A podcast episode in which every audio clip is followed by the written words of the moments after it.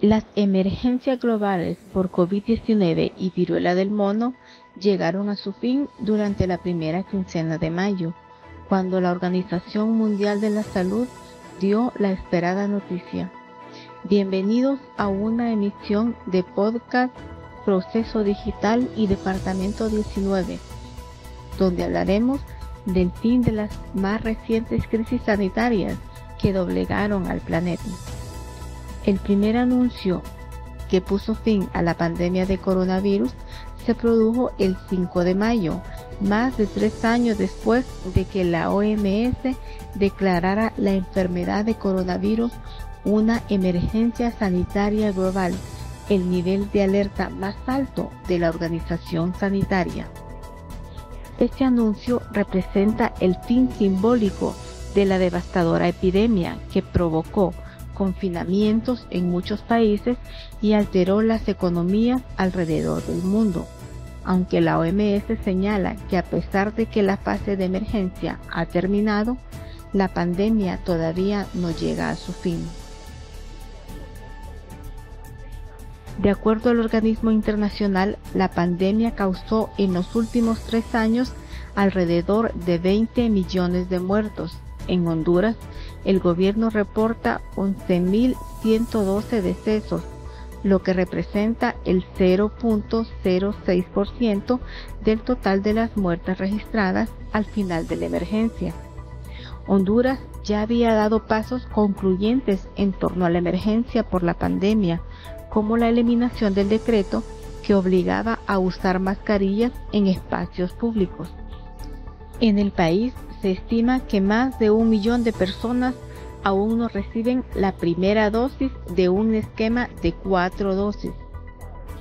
La pandemia comenzó a expandirse en el año 2020 y los primeros dos casos fueron reportados el 11 de marzo de ese año en dos mujeres hondureñas que ingresaron vía Tegucigalpa y San Pedro Sula procedentes de España y Suiza.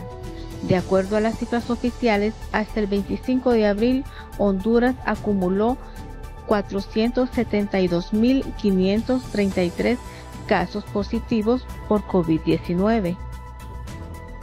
La COVID sometió a Honduras a una crisis sanitaria cuyas secuelas persisten en el sistema de salud pública del país. Tres años después, el país muestra su mayor control sobre la enfermedad, con una amplia oferta de vacunas, pero también con una creciente resistencia en la aplicación del medicamento. Y esta inmunización es necesaria, pues como lo planteó la OMS al declarar el fin de la emergencia, la COVID no ha dejado de ser una amenaza para la salud mundial. La segunda declaratoria de fin de emergencia sanitaria se dio el jueves 11 de mayo con la viruela del mono o cínica. Al declarar el final de la emergencia internacional por el brote de esta enfermedad declarada en julio del año pasado, una enfermedad que ha afectado al menos 87 mil personas en 111 países con 170 fallecidos.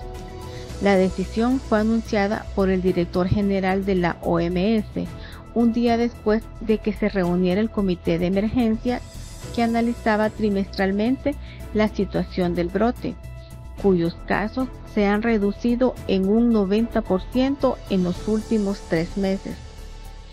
El primer caso de viruela del mono en Honduras se registró en agosto del año 2022 en un hombre de 50 años residente en Tegucigalpa. La enfermedad es causada por un virus de la familia de la viruela que provoca erupciones cutáneas y ampollas en las manos, los pies, la cara y los genitales, entre otras partes del cuerpo.